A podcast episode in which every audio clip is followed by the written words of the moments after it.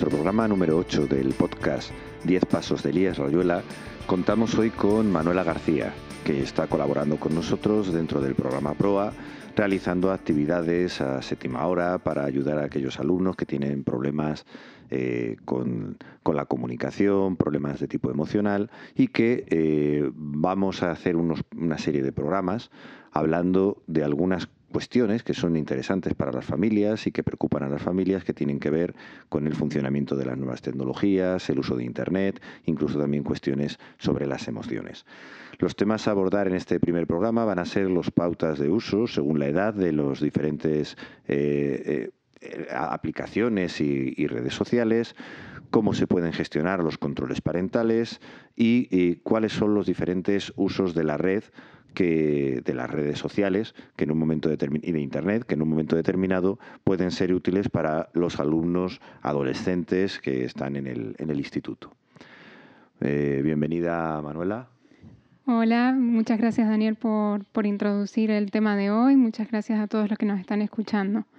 Bueno, con respecto al tema de los riesgos del, uso de los, por entrar ya en materia de los usos de, Internet y de las redes sociales, ¿ante ¿Qué situación creen que nos encontramos con respecto a un mal uso por parte de los adolescentes?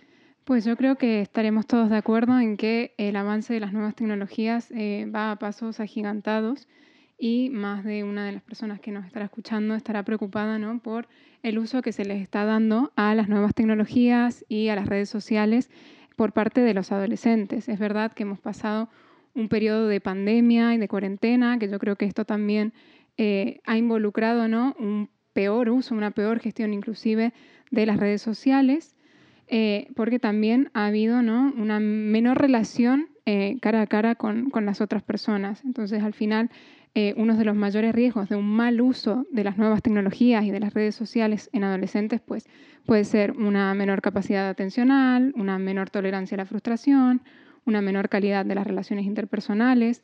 Al final también estamos eh, ante una situación en la que los chicos están usando aplicaciones que generan mucho enganche. Es lo que intentan generar. Entonces, al final nos volvemos casi toda la sociedad un poco dependiente ¿no? de, esas, de esas aplicaciones y es importante estar eh, atentos y atentas a las señales de alerta que pueden haber en determinados momentos. Por ejemplo, si nuestros hijos están pasando más tiempo en las redes sociales o en Internet o con el móvil, o si ya no comparten tanto tiempo con amigos o con la familia, o si tienen irritabilidad o desasosiego al no estar conectados, si se apagan eh, rápidamente el dispositivo o cambian de pantalla ¿no? cuando entramos a la misma habitación que ellos. Todas estas son señales que nos pueden estar advirtiendo de situaciones de riesgo eh, debidas a un mal uso de las nuevas tecnologías y de las redes sociales.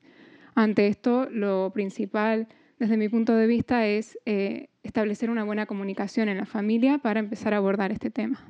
Efectivamente, el papel que tiene la familia, el, papel que tenemos los padres y las madres, incluso otros familiares con los que muchas veces los alumnos conviven, es muy importante. ¿Qué es lo que se puede hacer por parte de los padres, los tutores legales, eh, otros familiares próximos, como decíamos, con los que muchas veces, eh, a veces hasta conviven los alumnos, eh, para intentar abordar este tema de una forma eficaz? Bueno, en primer lugar, creo que tenemos que estar muy atentos, observar, estar dispuestos a detectar estas señales, a acompañar a nuestros adolescentes en eh, lo que está sucediendo en su vida y a partir de ahí priorizar y planificar eh, el uso de algunos controles, que puede ser, por ejemplo, restringir eh, accesos. Hay aplicaciones que nos permiten poner contraseñas en los móviles de nuestros hijos y eh, de determinar ¿no? Eh, horarios o restricciones a qué aplicaciones pueden acceder y a cuáles no. Por ejemplo, se me ocurre una que es eh, Google Family Link, que se puede utilizar y hay muchas más. O sea que si eso se busca en Google fácilmente encontrarán muchas aplicaciones que puedan adaptarse según los requerimientos. También el establecer horarios. Esto es muy importante. Si no regulamos, si no establecemos rutinas en la vida de los chicos, eh, no vamos a poder permitirles ¿no? que ellos solos luego se vayan eh, regulando a sí mismos. Entonces es importante que eh, pongamos unos horarios desde casa. También ofrecer otras alternativas ¿no? fuera de la línea, fuera de Internet. porque también estamos toda la sociedad un poco como acostumbradas ahora a estar todo el día conectados y se nos olvida que también nos podemos divertir y pasarla bien y, crecer y desarrollarnos fuera de las tecnologías. Dentro también, pero, pero muchas veces se nos olvida que fuera es muy importante. Eh, y luego también educar con el ejemplo, eso yo creo que es fundamental, pasar tiempo de calidad juntos, escuchar eh, los gustos y las preferencias. Es verdad que en la adolescencia eh, los chicos van a pasar más tiempo con, con, sus amigos y con su grupo de padres, lo cual es, es habitual y tiene que ser así.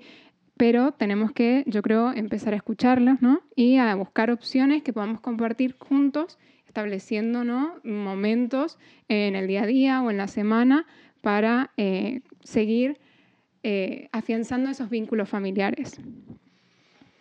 A la hora de, analizar cómo deben utilizar los alumnos las redes sociales, eh, eh, una de las cuestiones más importantes, evidentemente, es la edad. No se puede, dentro de la adolescencia, no es lo mismo, evidentemente, un chaval de 12 años o una chavala de 12 años que alguien que ya está en segundo de bachillerato, con prácticamente 18 años y con un grado de madurez, evidentemente, muy distinto incluso desde los propios colegios ya nos, nos, cada vez nos comentan más a los institutos las preocupaciones y los problemas que se están generando eh, en los colegios por el mal uso que a veces los alumnos realizan a partir de quinto o sexto de primaria de los, de los eh, recursos informáticos, de los aparatos, de los móviles, fundamentalmente. ¿Cuáles serían las pautas de uso por edad? Eh, ¿Sería importante, eh, por ejemplo, establecer algún tipo de horario, algún tipo de eh, forma de seleccionar qué aplicaciones, algunos criterios para seleccionar qué aplicaciones podrían ser las más utilizadas, las más interesantes para que puedan aplicar en cada, utilizar en cada edad?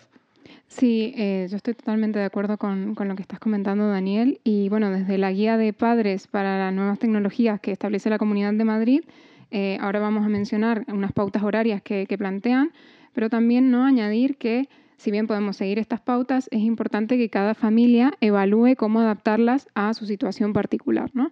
Eh, si tenemos que hacer uso de algunas aplicaciones que nos ayuden a regularlo o si hay personas en casa que puedan estar observando el uso que los adolescentes hacen de las redes. Eh, para los menores de 12 años se establece una hora diaria máxima que podemos dividir, por ejemplo, en dos bloques. Eh, según la guía que comenté anteriormente, esta, esta hora no incluye la visión de series o de vídeos. Pero bueno, eso depende un poco del el juicio que cada uno haga, ¿no? Porque al final si nos pasamos una hora, pero luego estamos cinco horas viendo series, pues yo creo que al final tampoco estaríamos regulándolo muy bien. Así que que yo creo que sí, aparte del uso que se le puede dar ¿no? para hacer deberes de, campus virtual y de todo esto, el uso recreativo de las redes sociales hasta una hora máxima eh, para niños menores de 12 años.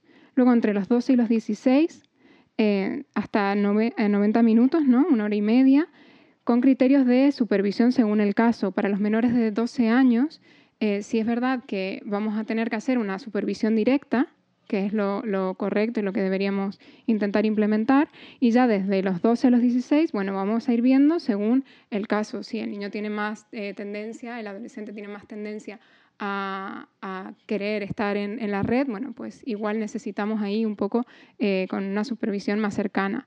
Eh, pero eso, bueno, lo podemos ver desde casa y buscar profesionales que nos puedan ¿no? Dar una, una visión si, si lo necesitamos. Y luego ya para los mayores de 16 años, la guía no plantea un horario como tal, sino que eh, plantea un criterio de que el tiempo online no supere el tiempo que el adolescente pasa fuera de las redes y fuera de las tecnologías. Inicialmente, como dijimos, esa supervisión va a ser mayor y conforme se va avanzando en la creación de los hábitos, podemos permitir que los adolescentes vayan adquiriendo ¿no? esa autonomía que al final va a ser fundamental, porque lo que estamos haciendo es educarles para que ellos luego puedan regularse a sí mismos en el uso de, las nuevas tecnologías y de las redes sociales.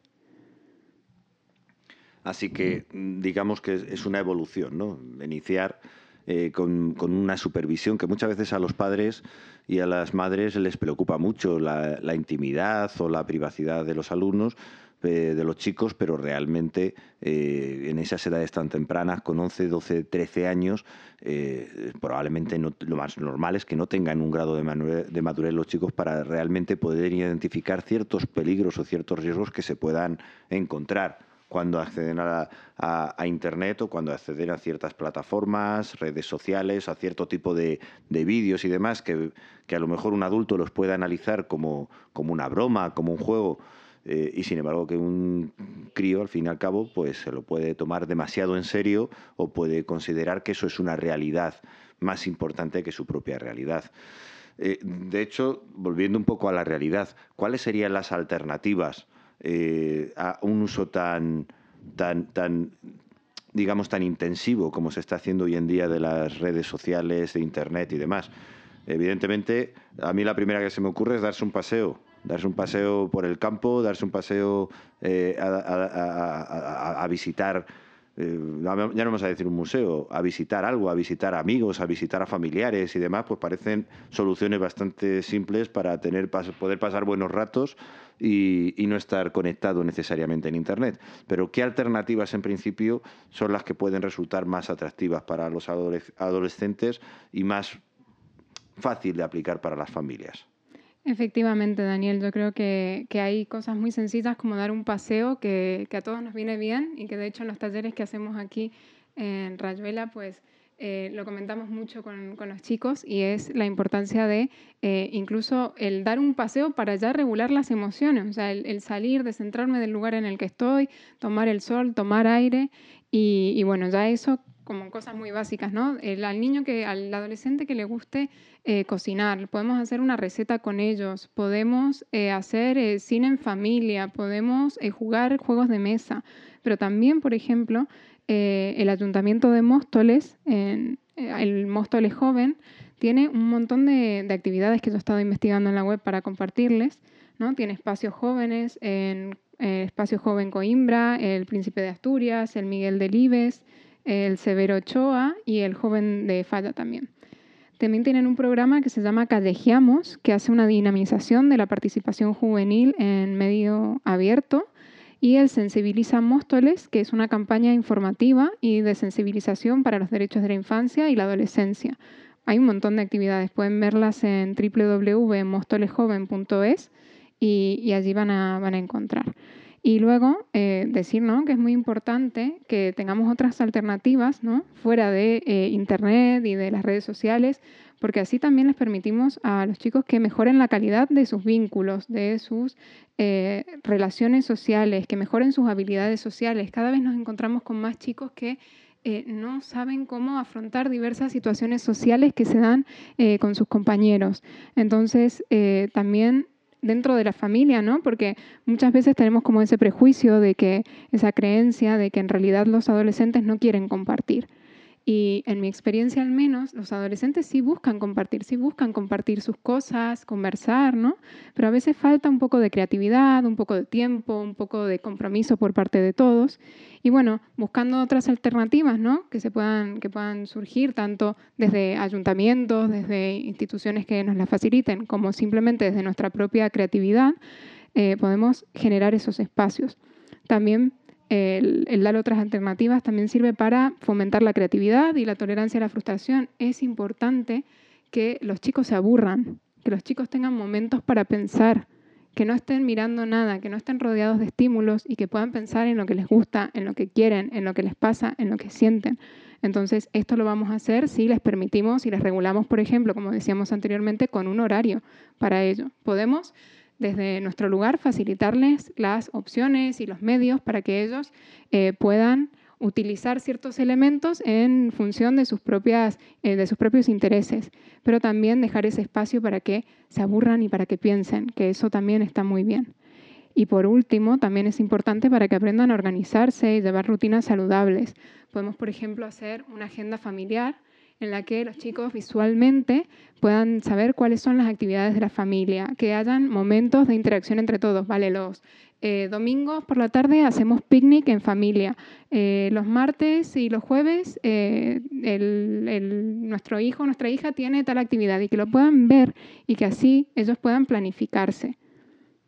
También el darles, ¿no? Eh, se me ocurre ahora, un espacio para que ellos mismos puedan proponer qué es lo que quieren hacer. Por ejemplo, decir, el viernes por la tarde van a elegir eh, qué actividad quieren que hagamos en familia y que ellos puedan proponerlo. Efectivamente, son alternativas que pueden resultar muy interesantes, pero mm, esto no significa tampoco que tengamos que, cogerle miedo ni a Internet, ni a las redes sociales, ni siquiera el tiempo lo dirá, las inteligencias artificiales que tanto de las que tanto se está hablando en este momento y que parece que es la nueva moda de la que probablemente dentro de un año o dos pues ya no haya tanto tanto rollo, ¿no? Pero bueno, pero ahora es, la moda. Eh, ¿Qué uso educativo está, eh, pueden realizar las familias de las nuevas tecnologías? Más allá de lo, evidentemente, de lo que pueda ser más evidente a lo mejor de buscar información, ¿vale? Que también es verdad que para eso las nuevas tecnologías requieren de una, de una formación previa. Una de las cosas que, que muchas veces se pierde la perspectiva y se habla mucho de, eh, por lo menos en mi opinión, se habla mucho de que ahora que está toda la información en Internet, que para qué vamos a aprender cosas, para qué vamos a recordar cosas, tenemos que saber manejarlas. El problema es que para saber manejarlas muchas veces se necesitan unos conocimientos previos. Si uno quiere leer algo sobre un tema y no tiene una idea, por lo menos general, una base sobre ese tema, da igual lo que lea, no lo va a terminar nunca de entender de comprender y de asimilar para poder utilizarlo de una forma realmente, realmente práctica. Por lo tanto, el adquirir una formación, una cultura, el aprender cosas como, como sea, eh, eh, que, que, sirvan de una base cultural para los alumnos, y para los críos o para los chicos y las chicas, creo que sigue siendo muy importante. Pero ¿qué otros usos educativos también se puede hacer de las nuevas tecnologías? Pues al final eh, estoy muy de acuerdo con lo, que dices, ¿no? De esto de eh, ofrece muchas posibilidades las nuevas tecnologías, posibilidades que hace años eran impensadas para nosotros. Entonces, eh, no vamos a tener miedo, como bien dices Daniel, sino vamos a buscar opciones. Y, por ejemplo, podemos explorar el espacio, podemos conocer el cuerpo humano, aprender idiomas, diseñar rutas deportivas, podemos ver lugares que están muy lejos de nuestro hogar e intentar viajar, ¿no? Entre todos y explorar a través de, por ejemplo, YouTube podemos buscar videos de viajes y, sentir que viajamos y que conocemos otras culturas y otras cosas. Podemos eh, generar un ocio saludable también desde ahí. Hay aplicaciones, por ejemplo, desde, nuevo, desde el, ayuntamiento, hay un foro adolescente, que es eh, un foro para jóvenes, que está formado por adolescentes y representantes de los institutos de enseñanza secundaria. Eh, allí, por ejemplo, los chicos pueden eh, entrar y, plantear sus inquietudes o formar grupos o, plantear nuevas actividades ¿no? dentro de la cercanía que nos debe desde lo online, establezco lazos y luego quedamos fuera para hacer actividades ¿no? recreativas. Eh, luego los típicos que, usamos en el instituto para trabajar, el tema del Microsoft Teams, el Google Classroom, también está, por ejemplo, para aprender idiomas de una manera muy interactiva, Duolingo, y hay uno que a mí me gusta mucho que es My Emotions, eh, que es una aplicación de etiquetado emocional que ha desarrollado la Universidad Complutense de Madrid. Y allí podemos eh, apretar para hacer clic para mm, identificar emociones, hay incluso un diario emocional. Y bueno, también ahí, ¿no? Eh, apoyar ese desarrollo emocional, ese desarrollo integral que se habla desde la educación que y muy acertadamente que los chicos tienen que tener, bueno, también podemos usar las nuevas tecnologías para esto. Y como último apunte, también está el servicio de atención de adicciones tecnológicas de la Comunidad de Madrid. Si hay algún padre o alguna madre que esté preocupado por la situación de, su hijo, tengan en cuenta que eh, las adicciones no se desarrollan de la noche a la mañana, que estando atentos a las señales podemos establecer pautas como las que hemos mencionado hoy. Y si quieren comunicarse con este servicio que he mencionado, pues pueden dirigirse al correo de adiccionestecnológicas.madrid.org o al 912982294. Pues eso creo que es un dato que puede ser interesante para, para algunas familias.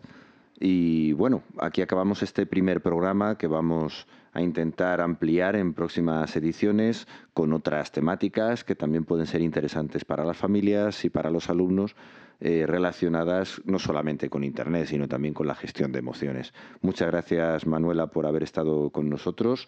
Eh, recordamos que este programa, concretamente, lo estamos uh, realizando gracias a la financiación del Plan ProA Plus de la Unión Europea y que pronto esperamos poder ofrecer algún programa más relacionado con este enfoque. Hasta pronto. Hasta pronto y muchas gracias.